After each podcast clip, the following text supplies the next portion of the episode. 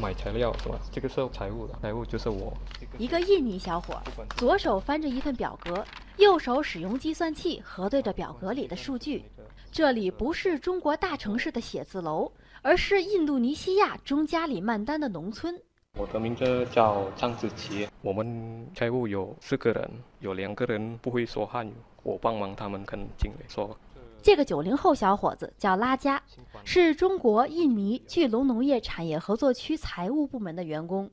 刚来工作的时候，对中文一窍不通，现在向别人做自我介绍，总喜欢用自己的中文名字。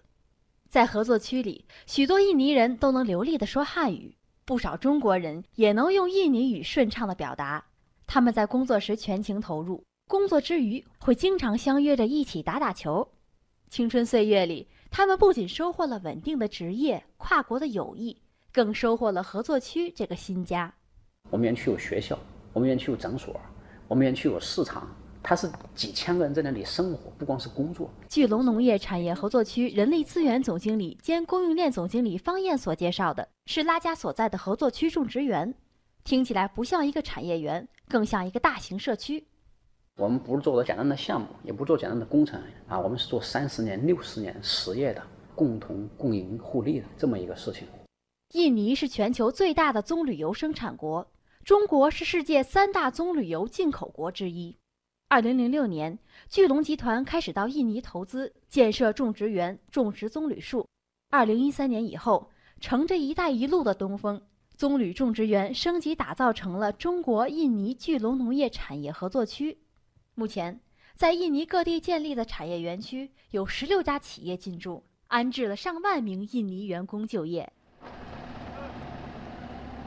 每天清晨，在合作区六万公顷面积的土地上。员工们走出家门，开始一天的工作。有的拿着工具去采摘棕榈果，有的驾驶车辆把采摘下来的果子送往加工厂。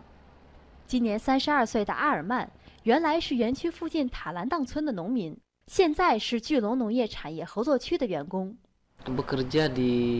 以前我在村里靠加工木材挣钱，生意时有时无，收入很不稳定。现在我的收入是以前的三四倍，我的妻子也在这里工作，我们生活的很安心。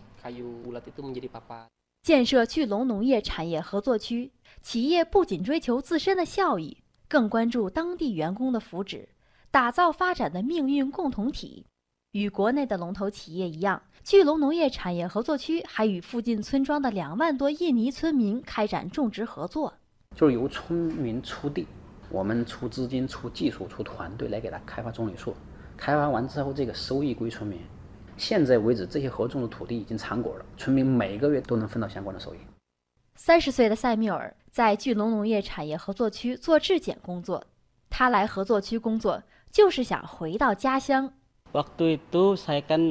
我的家在中加里曼丹，但以前我的工作不在这里，不能常常回家。巨龙建立的合作区让我现在不用远离家乡，不用跑远路就能获得稳定的工作。希望公司能继续发展，让更多周围的村民来就业。合作区中方高管方燕，我们是一带一路的实践者。你看，我们园区虽然说设置一个诊所，是为园区自己的一万工人服务的。但是就近的村民有什么问题需要来看的，我们也是免费给他们提供相关服务的。这样的话，让村民感觉到你这个企业不是在这里来做一年两年要走的，它是一种切实的、可靠的，并且他们看得见比较长远的一个命运共同体。我们的孩子、我们的孙子可能也会在来这里工作的。